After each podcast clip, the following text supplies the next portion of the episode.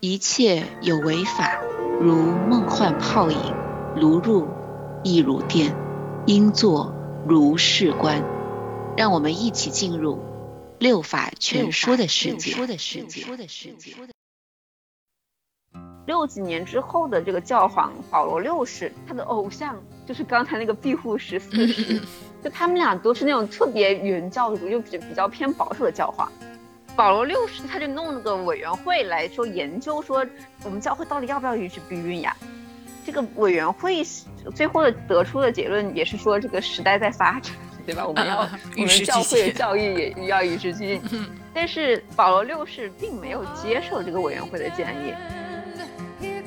特别是宪法的第九修正案，就是权利法案的倒数第二条，大家知道这个美国宪法的正文里面是没有写这个基本权利的，它就是因为对反对派有意见，所以他们在宪法通过的第二年就搞了十条修正案嘛，作为这个权利法案附在这个正文后边。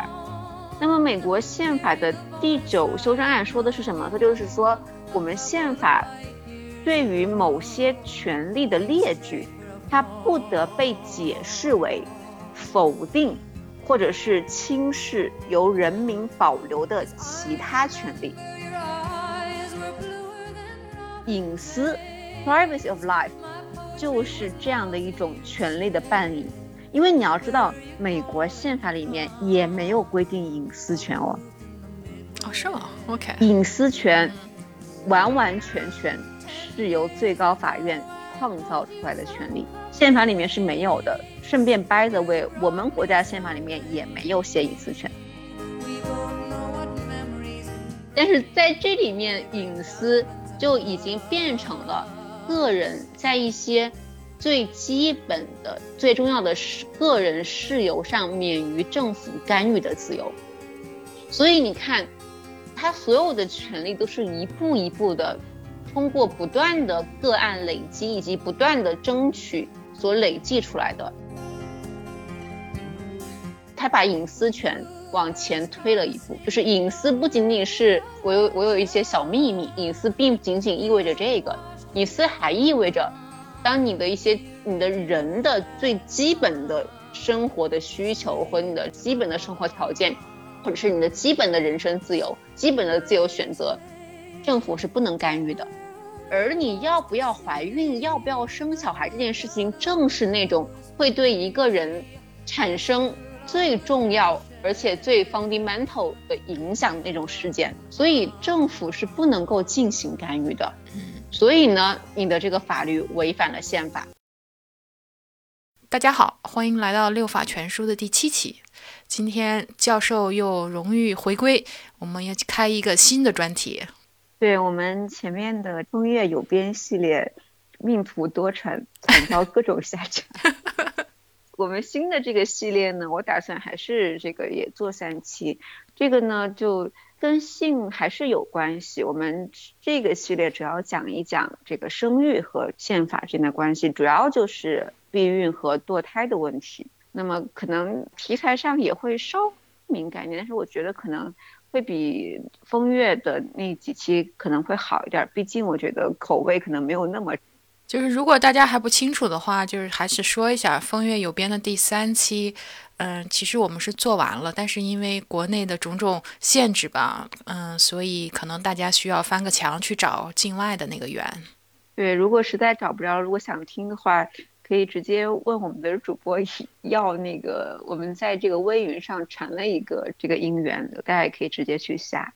然后呢，我们这一期开始呢，就讲一讲这个生育有关和宪法的问题。一提到这个问题，可能大家都比较耳熟能详的一个著名的案子，就是所谓的呃罗伊诉韦德案。这个案子是这个美国的女权运动，或者说是对于女性生育自由史上的一个里程碑式的案件。嗯，它的地位一直都摇摆不定，特别是每当这个，比如说最高法院里边的这个共和党的这个，或者说是呃保守派的力量稍微多一点的时候，就会总会挑起大家的一点神经，觉得咦，这个案子是不是这个有什么别的这样的一种这个可能性？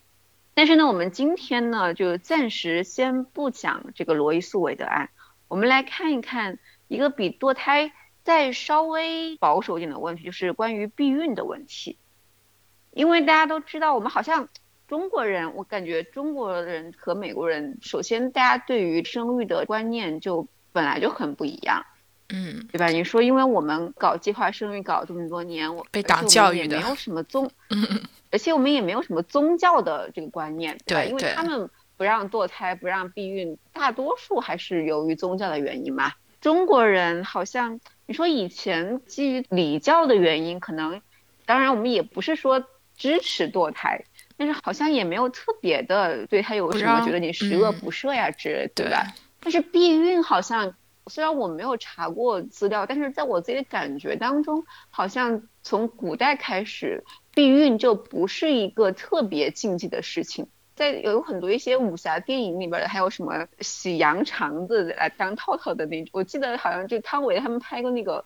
武侠里边就有一段是他们在洗羊肠，洗完之后拿拿来当套套的，嗯。而且那些宫斗里头，什么喝个避子汤啊，下个红花啊，好像都特正常。呃，对，是的，是《甄嬛传》里边 有各种多才手段。对。但是呢，其实我们把这个问题拉到美国，其实到了二十世纪三十年代末的时候，就有人就已经做过统计，是那个时候。大部分的美国就是平民百姓们对于避孕合法化其实是支持的。如果大家还有印象的话，我们前面讲过那个 Comstock 那个法案嘛，大家还记不记得？就是在那个法案里边，不光这个你去制作分发这个性材料、淫秽材料是犯罪，对，比如说你卖避孕用品，甚至是你的医生给你的患者提供一些避孕方面的咨询呀，或者提供一些避孕方面的这个帮助。它不仅仅是违法的，它甚至是种犯罪。所以呢，在很长一段时间内，在美国避孕都是非法的。但是呢，这个事情主要起变化是在什么时候呢？就是二战打仗的时候，特别是二战后，男人们都对吧？这个 这个由于壮丁不够了，所以。这个女性就大量的进入了职场，或而且女性也开始接受了很多的更高层次的教育，对吧？你比如说你可以进 college 了，然后呢，你也可以去上班了。所以整个美对于美国传统的家庭结构的改变是非常巨大的。所以呢，你一旦你从家门里面走出来之后，要上学，你要上班儿。就跟你当家纯粹当家庭主妇肯定不一样，所以呢，这个妇女们也开始寻求各种各样的这样的一种避孕手段，尤其是你说我们前面说过，你就跟小黄片一样，政府禁归禁，你肯定还是有办法搞得到的，对吧？对，这个避孕也是一样，如果你真的比如说你呃特别有钱或者是有手段，你别说避孕了或者堕胎，其实。也不是所有的州都不让你避孕、不让你堕胎的。比如说，如果你是一一个，比如说这个有这个社会地位，或者是有社会资源，或者是有钱的人，你肯定可以找到各种门路去实现你的这个这个想法的。但是，特别是对于那些穷人，或者是比如说一些未婚的这样的这个女性来说的话，你能够得到的关于避孕方面的帮助。是十分困难的，你因为你没有便宜的合法途径嘛。嗯，对。到了五六十年代，其实整个的美国的社会公众对于这个所谓的 birth control，我都不知道怎么翻。我们一般如果你要这么翻，把它翻成计划生育，对吧？嗯嗯。对，生育控制。但是好像计划生育这个词儿，就是因为共产主义。计划生育 这个词儿，对对对对。美国公众对于生育控制，它的这个支持率是越来越高的。大多数州在五六十年代。都不再把避孕本身当做是一种这个犯罪了，主要是因为那个时候婴儿潮嘛，大家开始担心生太多了怎么办，就是跟我们国家最开始要搞计划生育担忧是一样的，嗯，担心你人口爆炸以后资源不够用了，啊，这个地球上不能够支持这么多人在地球上活下去了。所以呢，各种什么科学家呀、什么生物学家呀、经济学家呀，各种各样的专家就开始在报纸呀、电视里边发声，跟你们说你们不要再生啦，对吧？这个人口，你们这个人口爆炸之后，可能会引发各种各样的灾难呀，对吧？所以呢，这个时候呢，作为一个家庭，你要去控制你整个的这个家庭的人口数量，不要生太多小孩儿。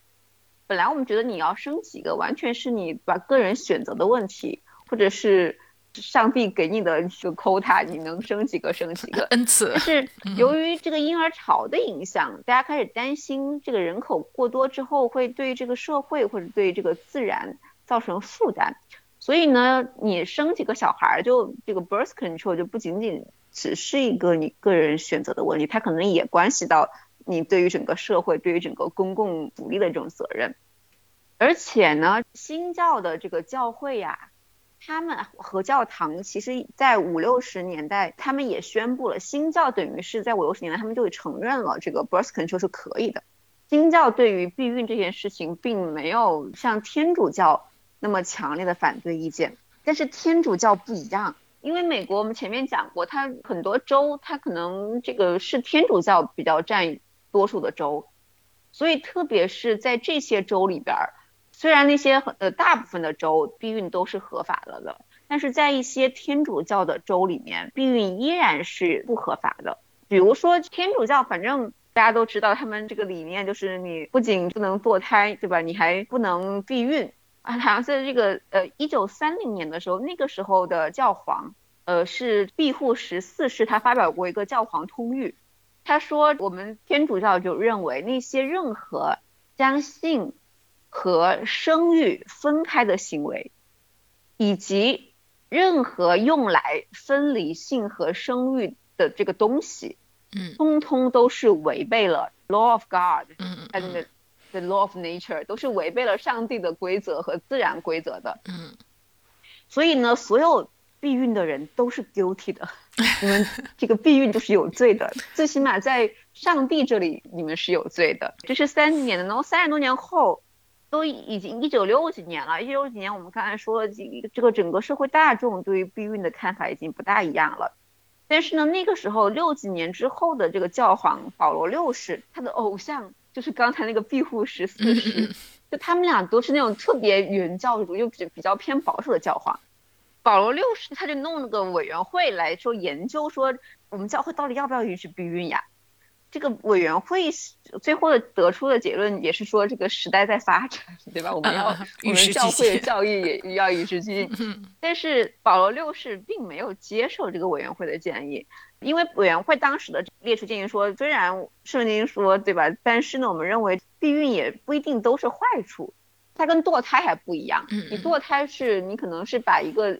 呃，一个生命结束它，但是避孕跟堕胎完性质还是不大一样，对吧？你毕竟那个生命是没有产生的，所以呢，那个委员会认为说，你有的时候避孕，你可以帮助一些人成为一个负责任的父母嘛，因为很多人，如果你不避孕的话，你的小孩是你不想要的话，那你很难对这个小孩承担你的责任。但是呢，保罗六世没有接受他们这个建议，他还是在六八年的时候发表了一个通谕，他说：“我们教会 still 认为，任何你的性交前、性交中、性交之后的避孕行为，通通都是不行的。”嗯，讲到这个，让我想起我作为一个欲望都市十级学者，我有想到欲望都市里面一个情节，就是那个 Miss Big，这个就是这个在跟 Carrie 要结婚的时候，不是逃婚了嘛？嗯嗯嗯。然后呢，逃婚之后，他有一天在街上偶遇了 Charity，她是一个这个圣公会的公主嘛，她就是一个特别有教养的，从来不会说脏话的上东区女贵妇。嗯嗯。然后呢，她但是她对于 Big 逃婚这个行为实在是太生气了，然后她就就指着他骂了一句脏话。他当时骂的是，他就跟那个 Big 说：“他说 I curse the day you were born。”是，你知道中文字幕翻译翻译成了什么吗？当时看那个翻译我爆笑。那个翻译翻的是：“你爸当初怎么没有把你射在墙上？”对啊，那然后我想这件事，觉得按照教皇这个观点，你要你爸要是把你射在墙上，这是 guilty 的行为。对。我们我们教会是不允许你爸把你射在墙上的，所以呢，在很多天主教的这个势力比较大的州，很多州它这个立法者并没有去修改所谓的之前这种 Comstock 时代的那种比较过时的这种法律，所以依然有很多州避孕还是非法的。但是呢，这也不一定完全是坏事儿。为什么呢？因为我们前面讲过，有很多州他们自己改了法律，对吧？避孕是合法的。但是呢，有很多州并没有改。如果大家都自觉改的话，可能就没有宪法什么事儿了，嗯，对，对吧？但是有有的州没改呢，那就可能增加了这个宪法介入的可能性。但是问题是，这里面问题又来了，就是宪法凭什么介入？我们前面讲过，对吧？宪法里面说了，你除了我们明文授予给联邦的权利，其他的权利都是由各州和人民保留的。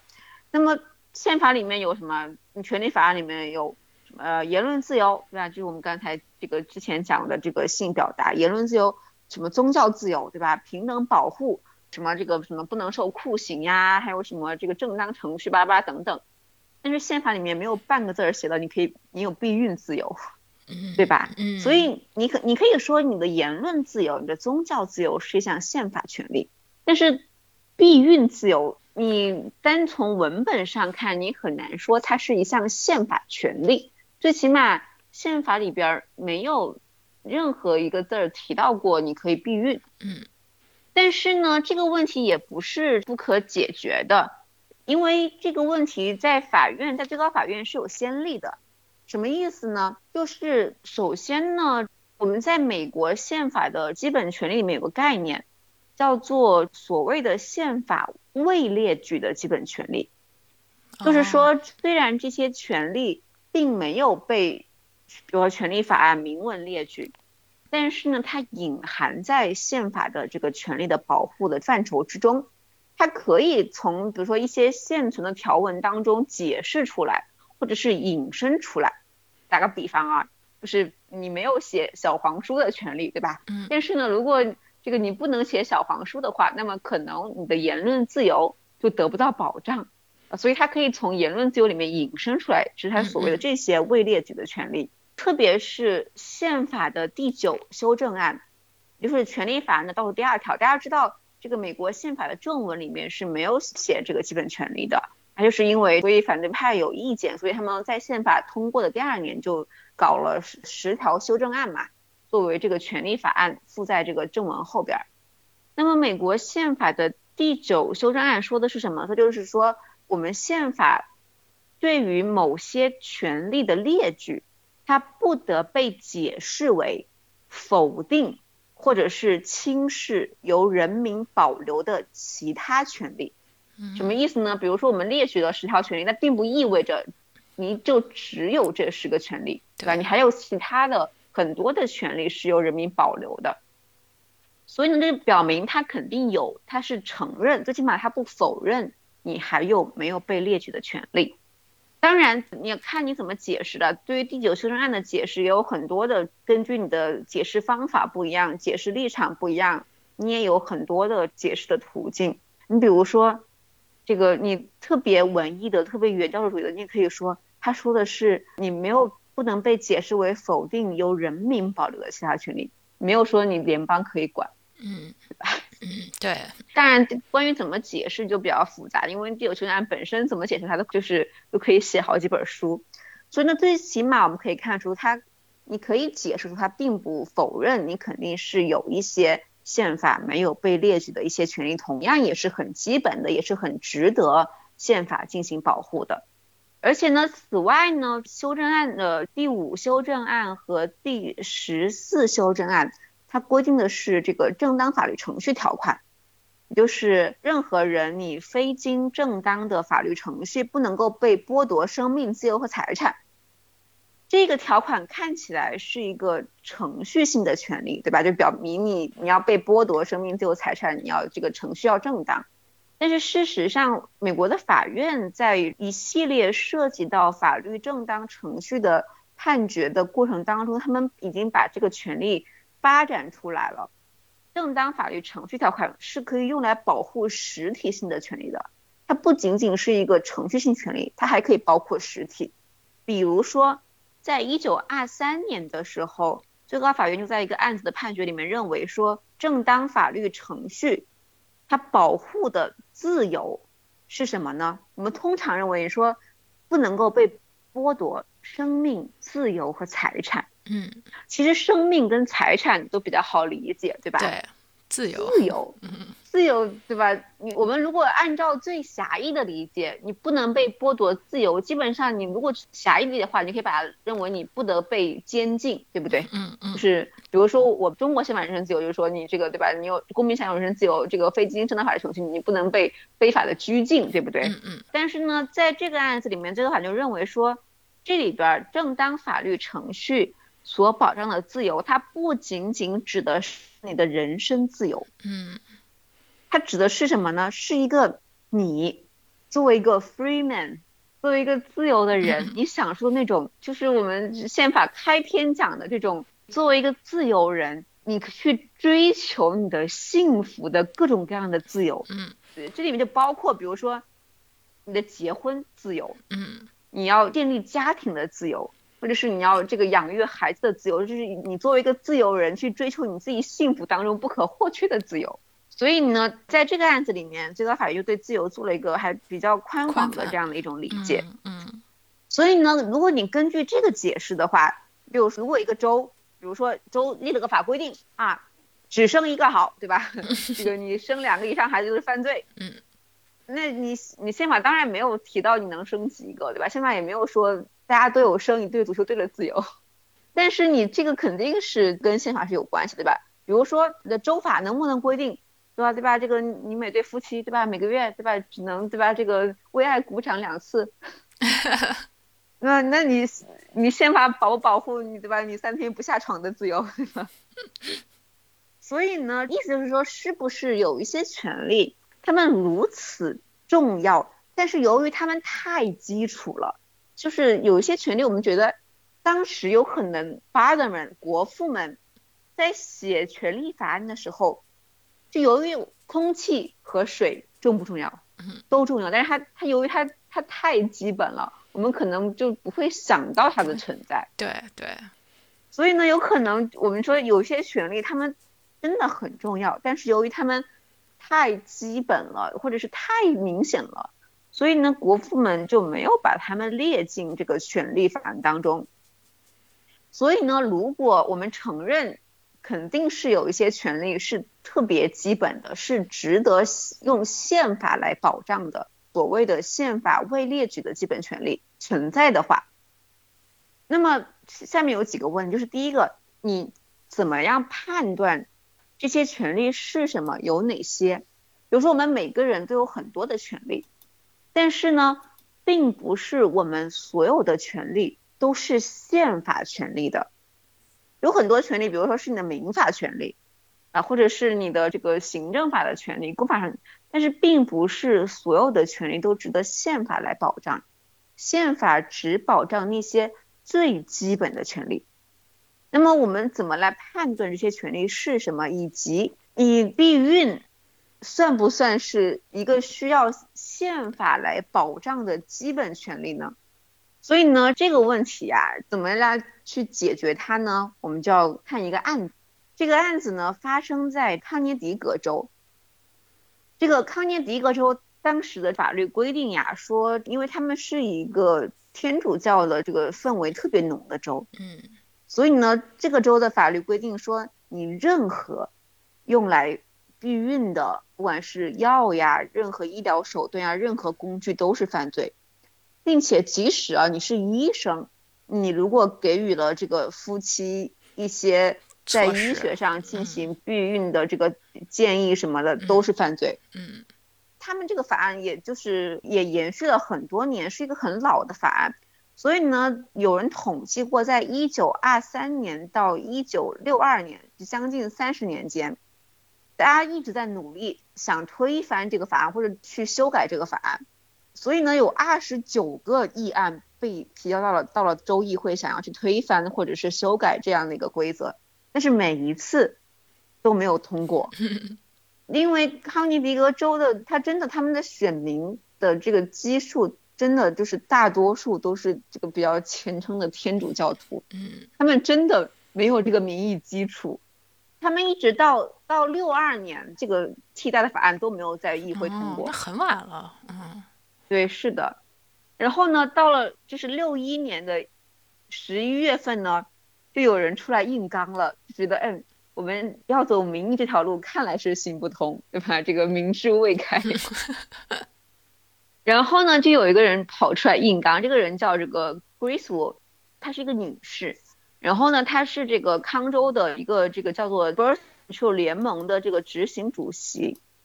然后呢，他跟另外一个叫这个 Charles 的这个人，Charles 是那个耶鲁医学院的一个医生。然后他们是故意的，他们呢在 New Haven 开了一家计划生育或者说这个控制生育的诊所。嗯，这个诊所就是专门。给这个已婚的妇女们来提供个怎么避孕的建议和避孕工具的。嗯，那就知法犯法。所以呢，他们俩，对他们俩是故意的。嗯，因为因为之前那条路行不通了嘛。嗯嗯嗯，对吧？所以呢，他们俩当然就被捕了。被捕了，他们他们就有个诉由了呀。嗯，他们就可以认为说，导致他们被捕的这部法律是违宪的。嗯嗯。但是呢，州法院当然拒绝了这个抗辩，所以这个案子，州法院的理由是宪法里面没有规定避孕是一种权利嘛？那你怎么能说我们违反了宪法呢？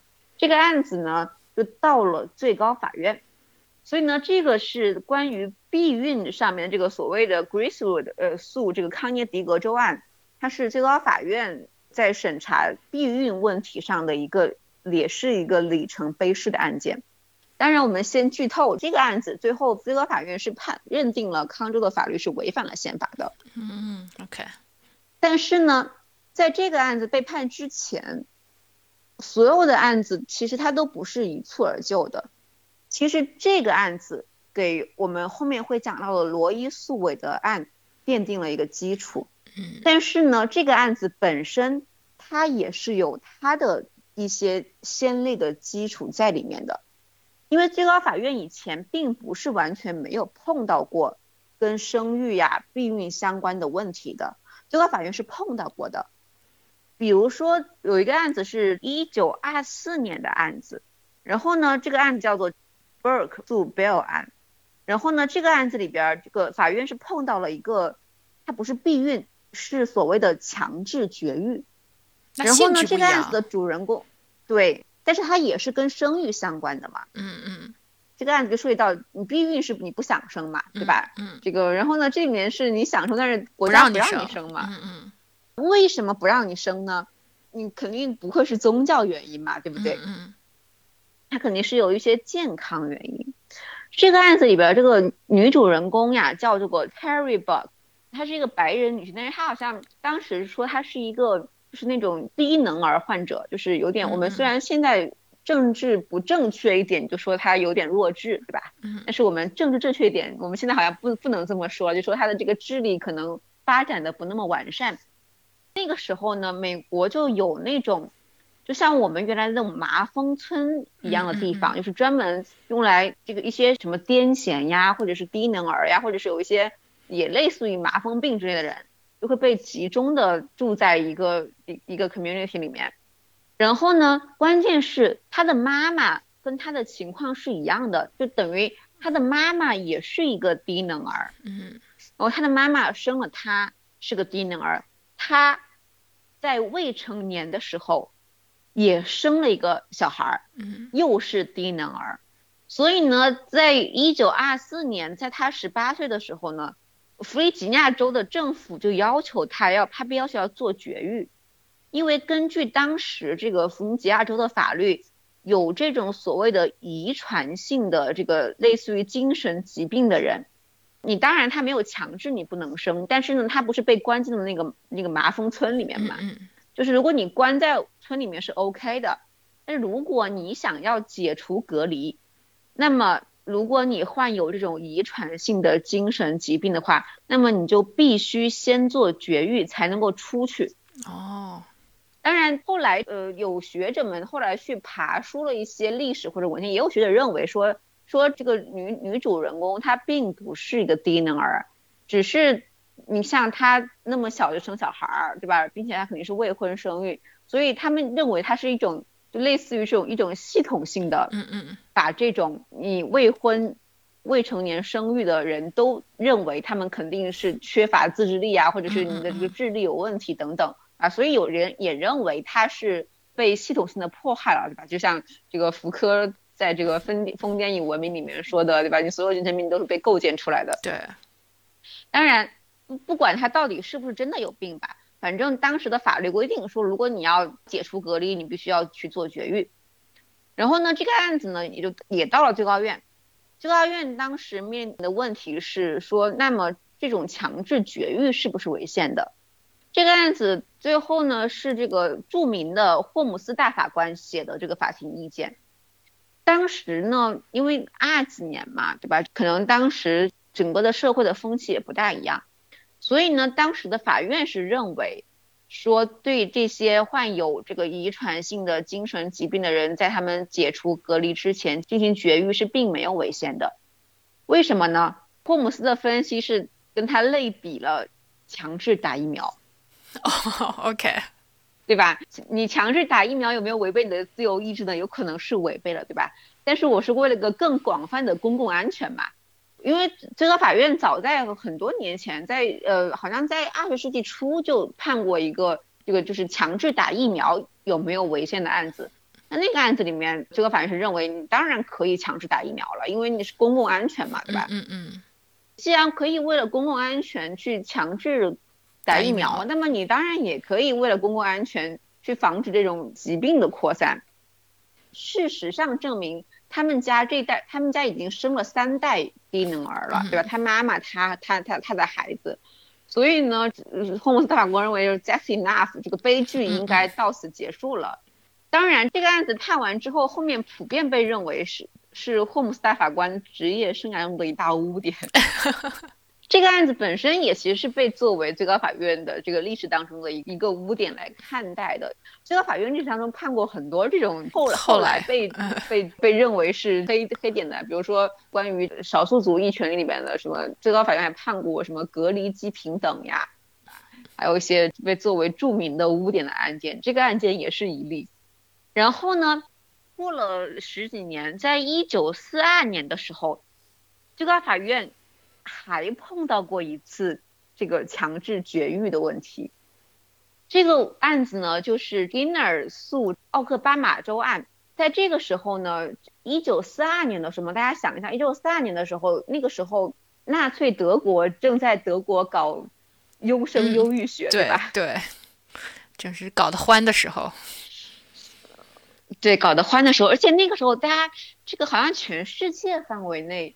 都掀起了一股对于这种所谓的优生优育的这种这个科学，我们打引号的科学研究的风潮。嗯，就那个时候，好像大家普遍相信这个基因呀，你怎么样去选择你的下一代的好的基因，巴拉等等，对吧？其实你要话又说回来，整个优生优育学，它其实到我们后面现在回过头看，它其实真的跟纳粹这个剪不断的联系。对对对。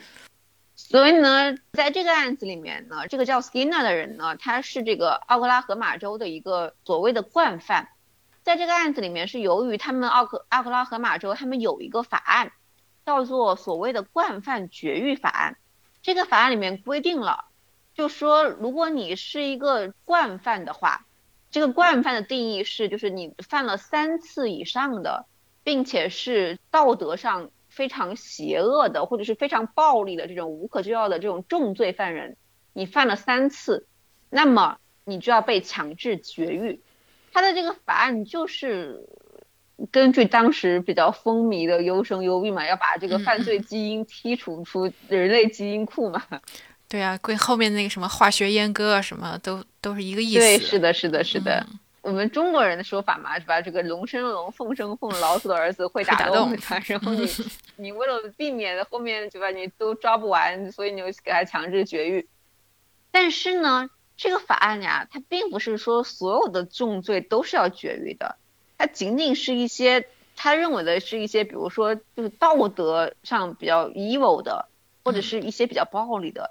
但是对于那些比如说政治犯呀，或者是贪污犯呀。或者我们现在认为那种所谓的白领犯罪嘛，就是比较高智商一些犯罪，是排除出去了的。然后呢，这个主人公 Skinner 呢，他第一次被定罪，真的 literally 偷鸡摸狗被定罪了。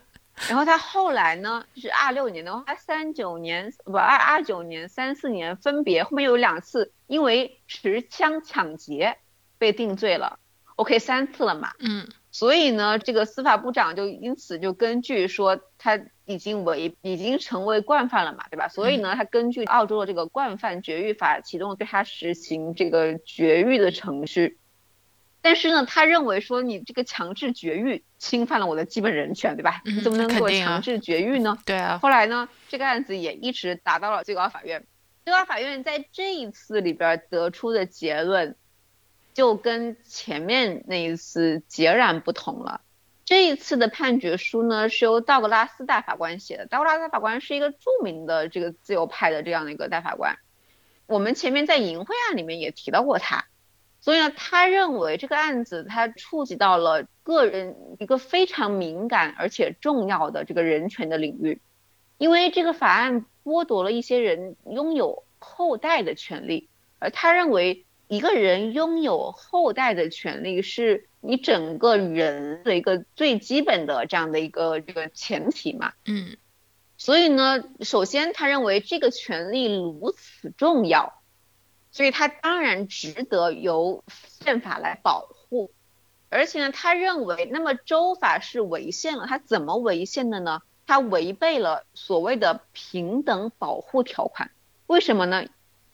因为你的分类是不合理的，说这个窃钩者诛，窃国者诛侯。嗯，对。凭什么我偷鸡就要被绝育？对。你贪污就不用被绝育呢？嗯嗯。所以呢，他认为这个分类是毫无道理的。对，就一个，如果说就一个人，如果你偷三次鸡，根据这个法律你是要你是要被绝育的。嗯。但是如果你贪了三次污，却并不会，对吧？所以呢，这个你。州当然有自由，你对这个不同的罪犯加以不同对待，你是可以去进行这个分类的。但是呢，你的这个分类由于它涉及到了如此基本的一个人权，一般而言，你的分我们说平等保护条款并不是禁止你对人群进行分类，你是可以分类的。我们把话题扯远一点。说这这两年就是闹得很火的，比如说这个大家都知道，美国你要升大学，对吧？你的这个族裔，它是一个要看的这这个一个部分，对吧？对你到底是 Asian 对吧？还是还还是这个 African American？所以呢，这个亚裔细分法案也引起了很多轩然大波嘛，对吧？嗯。但是呢，这个你并不是说你完全不能够以我们认为说，当然首先你以种族对人进行分类就是一个。非常非常危险的事情，它特别可能造成歧视，对吧？嗯。所以你一旦以种族对人进行分类的话，那么我们就要特别检视你分类的合理性，以及你这个分类到底是不是要歧视少数族裔，你就要我们就要检视你的这个分类是不是特别合理。只有有格外重要的这个理由，你才能够根据这个把这个人群进行分类。当然，它当然是通不过的嘛，而且它是一个不可挽回的，你会对人遭受不能够修复的伤害，而且它是对一个你的基本权利的永久侵害。你一旦绝育了之后，再也回不来了。对呀，对呀。如果你万一发现对吧，这个判错了，咋办呢？这个对于人权的侵犯实在是太大了，你这样的一种分类是不合理的。所以呢，你肯定是违反了最基本的平等保护的这样的一种这个条款的。所以呢，在这个案子当中，最高院认为说，你的这个生育的自由，虽然宪法没有规定，但是呢，它当然是基于它对我们整个人类种族延续重要性，它当然是一项值得用宪法来进行保护的一个基本权利。嗯，这个是前面两个案子是关于强制绝育的案子。就是关于这个你想生呃你想生，但是政府不让你生，对吧？嗯。那么你对你不是那你不想生的时候怎么办呢？其实这个在这个我们前面讲到的，在这个著名的 g r o s s w o r d 案之前，在六一年的时候，其实还有一个案子，就是这个 Paul 案。这个这个女主人公呢，他们其实也是故意的。Paul 他是他和几名原告一起。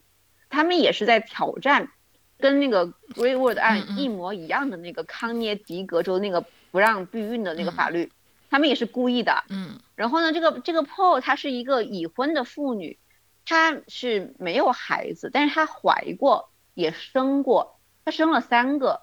然后呢，她的全部生的三个孩子都在出生之后不久就夭折了。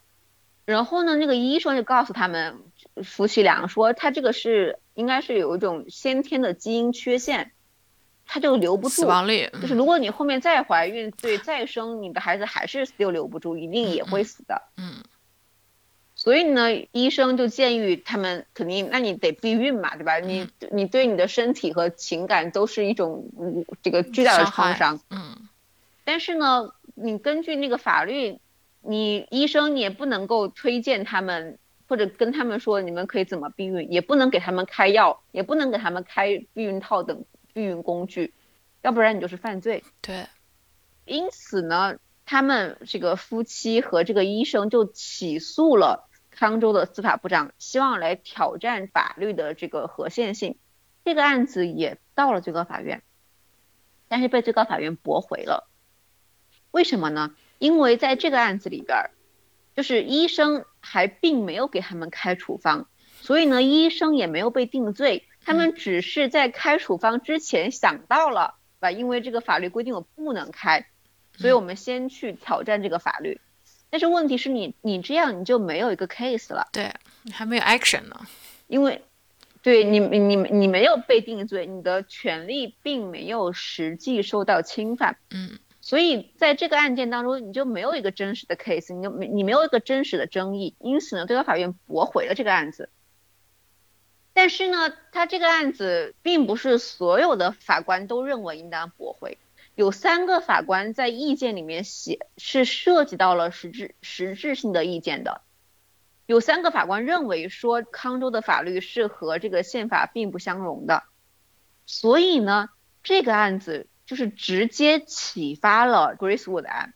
首先，第一个，他告诉我们，法官里面是有是最起码有三个人是支持这个案子是这个法案是不合宪的，对吧？嗯其次，告诉我们一个道理，你你得真的被定罪，要不然对吧？这个我们说了，这个各国革命 无有不流学者。对，必须要干一把先。是的，所以呢，这个他为了避免像这个破案一样被驳回的结果，所以呢，所以这个 Gracewood 他们才公开成立了这个 birth control 的诊所，故意的，嗯，对吧？嗯我就是要你来抓我，你来抓我，我被定罪了，我才能去，我才能去起诉你啊。对，才能高院干一仗。对，是的，他才他才有一个真实的 case 可以去去 argue。所以呢，就是上面这些案子都是为里程碑式的 Gracewood 案奠定了一系列的基础。然后呢，这个案子当然最后最高法院是以七比二做出的判决，认定康州的禁止避孕的法律是违宪的。然后呢，同样也是道格拉斯大法官写的这个法院意见。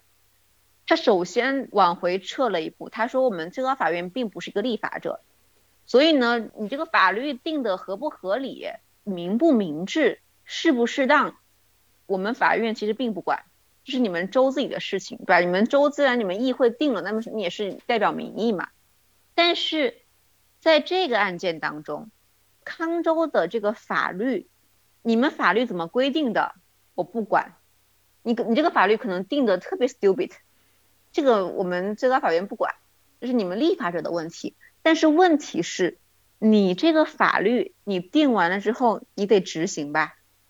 你一旦要执行，请问你怎么执行？比如说我们法律规定啊，你们夫妻不能避孕，避孕了要被抓，你怎么能知道我有没有避孕呢？嗯，对吧？嗯所以呢，你这个法律的内容就决定了你的执行是必须侵入到夫妻间的亲密关系的。嗯，是私人空间的。对，是的。所以呢，他说，首先呢，虽然我们这个宪法里面没有规定夫妻间的亲密关系受宪法保护，嗯但是呢，我们过去我们法院也经常保护那些宪法并没有明文提及的宪法性的权利。所以呢，他在这个案件当中，他提出了一个美国宪法上的著名的理论。我相信，如果我们听众里面有学过美国宪法的人，一定听过，就是所谓的半赢理论。什么意思呢？我们前面讲的问题，我们提到一个问题，就是说，我们如果承认有一些所谓的宪法没有列举的权利的话，那么这些权利是什么？我们如何确定？有哪些没有列举的权利是宪法权利呢？对吧？因为你有可能有很多权利，我有可能对吧？有这个睡觉磨牙的权利，然后 我可能有这个这个吃饭掰嘴的权利，但是它不一定是宪法权利，对不对？嗯。我们怎么确定一项权利是不是宪法权利呢？道格拉斯大法官提出了著名的所谓的权利的半赢理论，是什么呢？就是当然，首先我们确定那些。未列举权利的基准，肯定是那些宪法已经明文列举过的权利嘛，对不对？那么你怎么样去保障那些宪法当中明文列举了的权利呢？就是有另外一些权利，它构成了那些明文列举权利的半影。正是这些半影，它保障了那些被明文列举的权利法案的权利，他们的生命和存在。如果没有这些半影，没有这些 support，那些权利也是无本之木、无源之水，也是无法存在的。嗯，对。所以呢，他认为这里面所谓的隐私 （privacy of life） 就是这样的一种权利的伴影，因为你要知道。美国宪法里面也没有规定隐私权哦。哦，是吗？OK。隐私权完完全全是由最高法院创造出来的权利，宪法里面是没有的。顺便 by the way，我们国家宪法里面也没有写隐私权。但是它六也是可以被解释出来的，比如说我们有人身自由，对吧？或者我们有住宅不受侵犯等等。但是我们宪法当中的隐私权也是没有明明文规定的。美国宪法，我们通常认为美国是一个多么注重隐私的国家，但是它的宪法里面是没有明文提到过隐私权的。隐私权基本上是布兰代斯大法官和道格拉斯大法官他们这个这个一己之力通过判决创造出来的。所以呢，就认为说这个康州的法律它侵犯了你们婚姻关系当中的最秘密的。最亲密的隐私，没有什么比这个更隐私。就是你们昨晚有没有戴套，你还有什么比这更隐私的呢？对不对？嗯。所以呢，这个他认为说，隐私权虽然宪法没写，但是呢，它作为一项基本原则，它可能比权利法案本身还要古老，还要重要。所以他并没有说，你州立法禁止生产销售避孕用品，你州能不能立法去生产销售避孕用品？道格拉斯法官说：“这个不归我们最高法院管，那是你们州的这个规制范围之内。但是，你们州是否可以禁止夫妻使用避孕工具？一旦要执行这个法律，你一定会侵犯婚姻的隐私权的，你一定会侵犯夫妻间的最亲密的隐私的关系的。所以，他是根据这个理由判定了这个州法违宪。OK，就觉得特别绕。对啊，对啊，就是啊。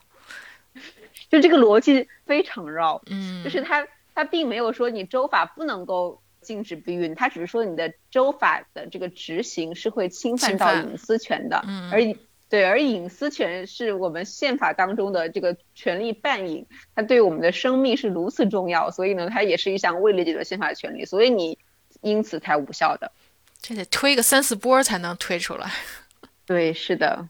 对了，我我再跟大家科普一下，我不知道大家有没有看过，就是美国最高法院的判决书，或者是大家有没有见过我们国家判决书？一般比如说我们国家判决书一般写的，比如说这个呃前面写这个基本的案情事实嘛，对吧？然后双方争议焦点，然后下面啊本院认为，对吧？对。然后呢，根据多少多少条的规定，判决如下，基本上是这样的一个结结构嘛。但是美国。最高法院的判决书不一样，它当然也有案件的这个基本事实案情，但是呢，在这个所谓的本院认为这一方面，他们是非常复杂的。我打个比方啊，比如说这个案子七比二判的，正常情况下，我们想象如果在中国有这个所谓的九个法官判了一个七比二的案子，你能够得到只是一个多数意见的本院认为，对不对？对。但是呢，在最高法院是不一样的。美国最高法院首先第一个，你它会有一个类似于我们说的本院认为，他会指派一个法官来写这个多数意见，他会给你陈述他的各种各样的理由。然后呢，同时呢，可能会有一些法官是同意你多数意见的结论，比如说我同意这个法律确实违宪了。但是我有可能理由跟你不一样呀，嗯，对吧？对，目的地相同，路径可能不一样。对，所以呢，在这种情况之下，同意意见但是不同意理由的法官们，可以在写所谓的协同意见，就是把他们不同的理由说出来，表达出来。嗯，对，以及不同意的法官也可以在后面发表反对意见。就可以说出我为什么不同意多数意见的理由。其实这个法院的这个历史上有很多反对意见是特别出名的，因为你可能那个时候的反对意见，你会到后面证明这个随着时间的流逝，证明这个反对意见是多么的可贵和明智。所以这传统才保持下来呀。是的，所以呢，在这个协同意见里面呢。有三位大法官是参加了这个协同意见，就是他们同意它违宪，但是他们的理由是不一样的。他们呢就强调了第九修正案，就是我们看我们前面刚才讲过的，就是基本上说这个宪法没有明文列举的权利由人民保留之，对吧？嗯。然后呢，他们认为说这个第九修正案就是国父们用来消除恐惧的，就是我们为什么会有第九修正案，就是因为大家当时害怕嘛，说你们只列了这么几条。万一对吧？有那些没列的，那你们会不会用来侵犯我们宪？是不是意味着宪法就不保护呢？对吧？所以为了消除这个恐惧，所以我们才有了第九修正案。那么哪些权利是这些基本权利呢？这些法官们认为说，那必须怎么样去确定呢？就是我们必须要看看法官们在确定哪些权利是属于宪法没有明文列举的基本权利的时候，要看看。我们整个国家、我们的社会、我们的人民的这样的一种这个传统和集体意识，关键是要看看这种权利对于自由和公正的这些最基本的原则而言是不是不可或缺的。所以呢，他们认为根据这个标准，夫妻间的隐私和之前我们前面是有先例的，我们前面说过了，法院是判过的，比如说他们认为婚姻的自由呀。还有你成立一个家庭的自由呀，等等，是所谓的基本权利。所以呢，他们说根据这个标准，我们遵循先例，夫妻的隐私和这些是一回事儿，是一样的。所以它也是属于宪法当中没有列举的基本权利。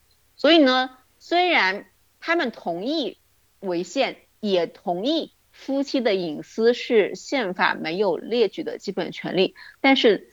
这两派的路子不一样，这一派是认为我们是根据先例推出了这个结论，嗯，然后呢，道格拉斯大法官他并没有根据先例，根据的是所谓的权力半赢理论，对吧？嗯，所以他们的结论可以说是一毛一样，但是呢，他们这个殊途同归不一样，嗯嗯，但是有的时候殊途其实比同归更重要，对对。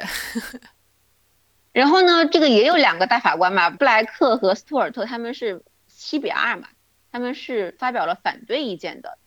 但是其实这个问题很奇怪，其实布莱克大法官是一个，他是一个强硬的自由派，特别是在这个言论自由问题上，他是一个特别 hardcore 的自由派大法官。嗯，结果。但是呢，他的他的自由主义立场是立足于他。坚持对宪法文本的文艺解释，你就记不记得我们前面讲过，宪法里面规定言论自由是国会不得立法，对，限制言论，嗯，所以他的立场就是我根据严格的文艺解释，no law means no law，就是你都是啥法都不能立，对吧？对，所以呢，他在言论自由上，他的自由派是建立在他对于这个 no law 的严格的文艺解释上的，但是问题是这个立场在避孕里面就不好使了。因为宪法里面没有说避孕嘛，所以呢，他认为说，OK，我也承认，你们康州这个不让别人避孕的法是一个特别邪恶的恶法，那是个 evil，但是 unfortunately 它不是个宪法问题，因为宪法里面没写，啊，这是他的立场。然后呢，布莱克也一样，所以呢，这个反对意见的法官就是他们其实也承认那个法是不对的，但是他们认为，那你法不对。你并不是只有最高法院一条路啊，你你可以，比如说你对吧，你有民意，你你你们可以修改嘛，对吧？他们认为归根结底它不是一个宪法问题。然后呢，这个案子呢，对吧，也是一个标志性的这样的一种案子。所以呢，这个案子判决出来，因为传统上美国普遍认为州是可以对这个你的整个的性的道德呀进行一定管束的。嗯。因为它主要是基于我们前面讲过的，比如公共安全的原因，对吧？或者是你公共福利的原因。但是呢，这个案子判决出来之后，当然也是时代不同了啊，都六十年了，这个这个性解放了，性解放运动风起风起云涌，对吧？嗯。所以呢，这个案子判出来之后呢，整个的社会公众对于这个案子的反应是非常正面的，正面到什么程度呢？就是。天主教的领袖都没有人敢出来反对，就是就是已经到了，就是只要你出来反对，你肯定就会被人民攻敌唾骂的，就 对人民攻敌的地步。所以呢，这个判决出来之后的民调显示，就是百分之八十的美国人以及百分之七十八的天主教徒，就基本上是对吧？就没什么区别。对，全民都支持这种这个 birth control 应该这个更可得。嗯。所以我们说，其实其实这个 birth control 跟 abortion 还是两个性质完全不一样的这个东西。如果对，如果你要去问 abortion 的话，可能就是另外一个这个结果了。嗯，当然我们前面讲过，这还当然也得益于整个社会的风潮的改变，对吧？因为你整个的性解放运动，你你避孕是这个性自由这个不可或缺的一部分。对。然后呢，女女权运动的兴起也帮助这个议题，因为。通常而言嘛，我们说生育的责任和后果，大部分都是由，甚至说是百分之九九九九九九九循环是吧？对，绝大部分都是由女性来承担的。所以很多时候，特别是在一个女性地位不高的时代，其实很多时候人们不会去那么关注一个女性议题，但是觉得哦，那你生小孩生不生小孩对吧？反正都也是你你们自己的事情。但是呢，这个女权运动的整个活动也使得你能不能避孕，你不仅仅成为一个这个女性议题，它也是一个全社会的这样的一个议题。所以呢，整个社会的转变呢，也使得很多的州开始重新审视他们的法律。所以呢，很多的州，这个比如纽约呀、俄亥俄亥俄啊等等，他们就相继废除了那些，比如说禁止销售或者是分发这个避孕用品的这样的一种法律。但是呢，即便如此呀。我们前面也讲过，在联邦层面上，对于当时的这个比较保守的这个 Comstock Law 的推翻的努力，一直其实到一九一九六九年，其实是老布什还在当参议员的时候，是由他提出的这个新的去推翻那个 Comstock 这个 Law 的这个议案，然后到了七一年，他才由尼克松签署通过。这个我们在这个前面讲封面的时候都已经讲过了。嗯嗯。但你没讲到老布什。所以呢，大家看。老老布什还是一个我觉得嗯蛮有意思的人，最起码比小布什要好。但是这里面还有个问题，大家要注意到一点哦，就是在这个 Gracewood 案里面，他们的那个立足点在于夫妻间的隐私，什么意思呢？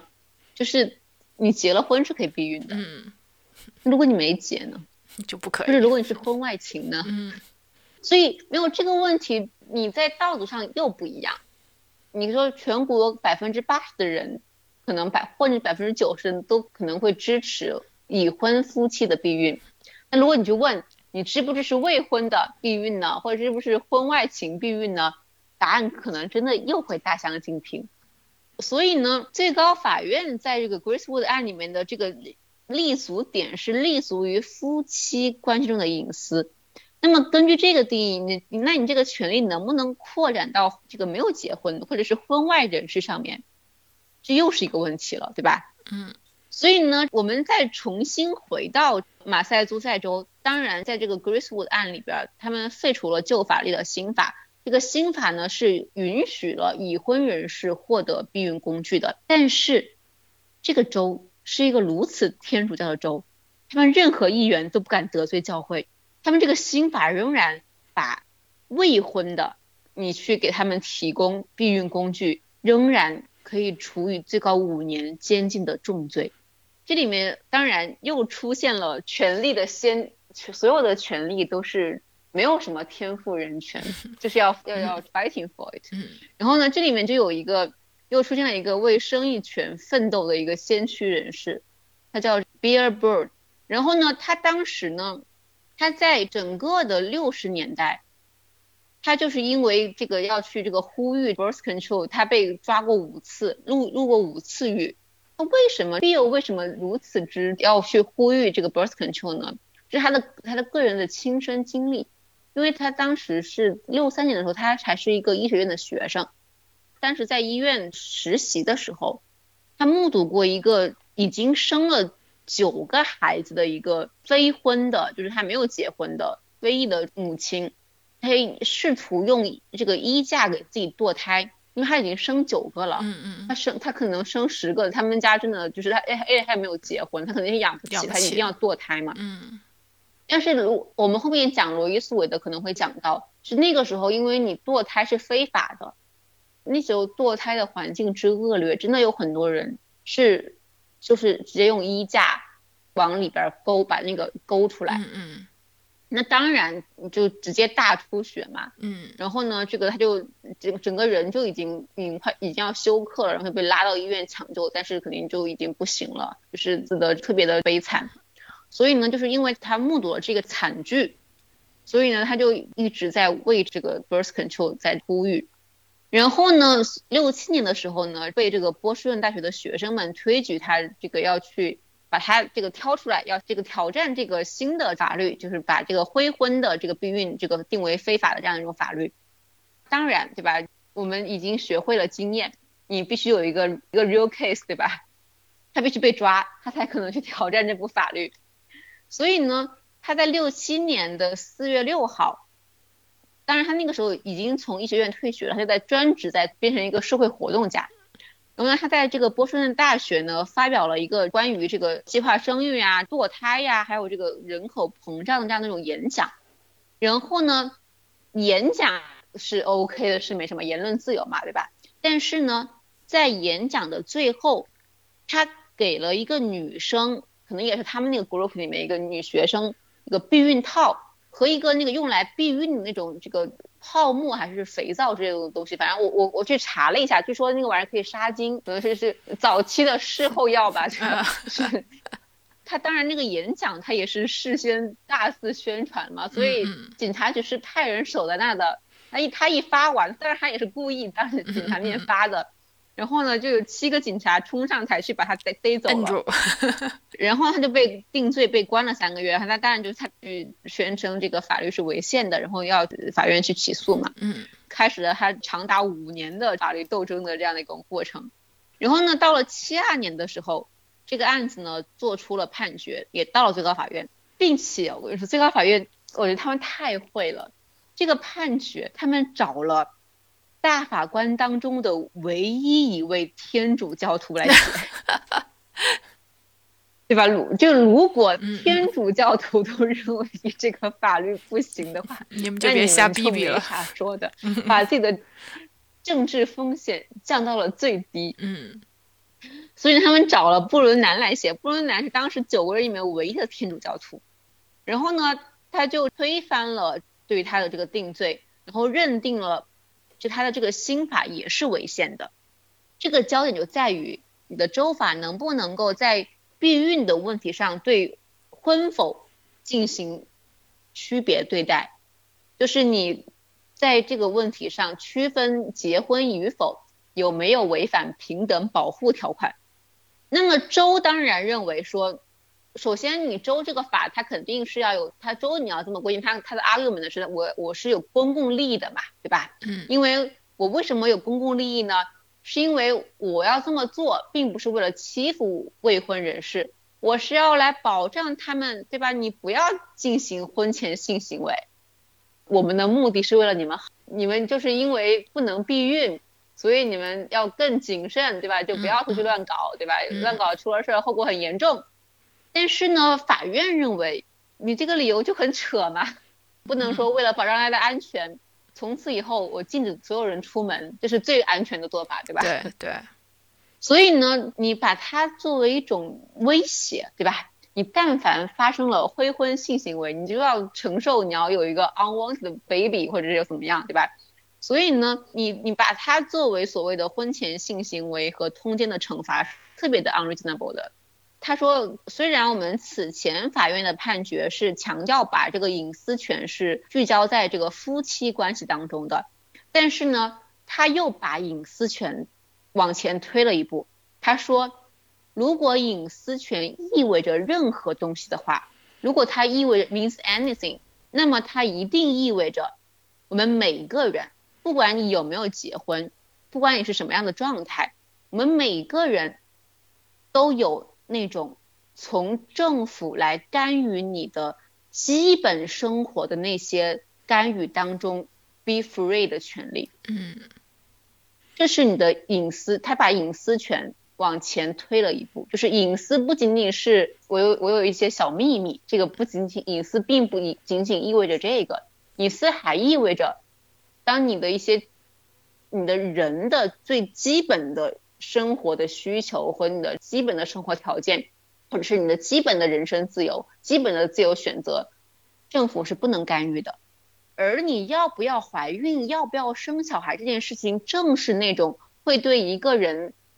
产生最重要而且最 fundamental 的影响那种事件，所以政府是不能够进行干预的。嗯，所以呢，你的这个法律违反了宪法，也是够绕的。这个案子是这个八比一判的，这个唯一的反对者呢是莫伦伯格大法官。哦，这个案子呢，他其实创造了一个新的权利。什么权利呢？它同样也叫隐私权。可是你想想哦，这个隐私已经跟我们平常所说的隐私有点不一样了，对不对？嗯。我们说的平常说隐私是我有一个小秘密就不告诉你，对吧？对。但是在这里面，隐私就已经变成了个人在一些最基本的、最重要的是个人事由上免于政府干预的自由。所以你看，他所有的权利都是一步一步的，通过不断的个案累积以及不断的争取所累计出来的。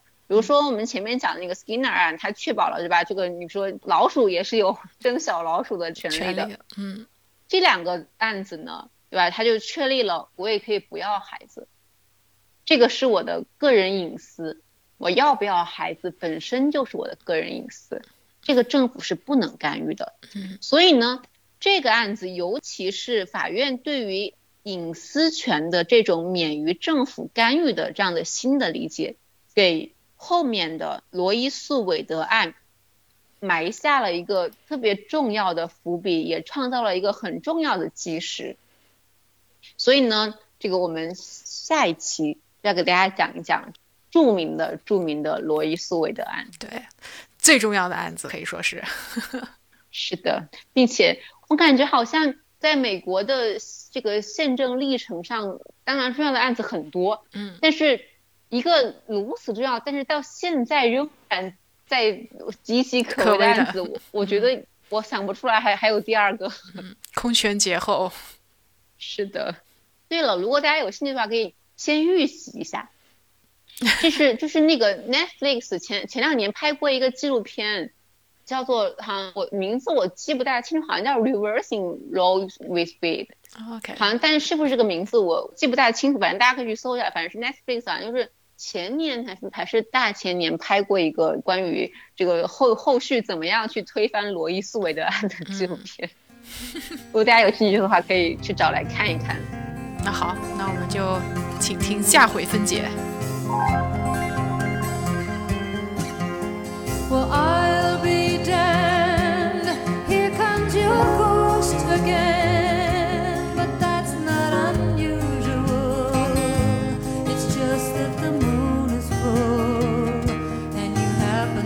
哦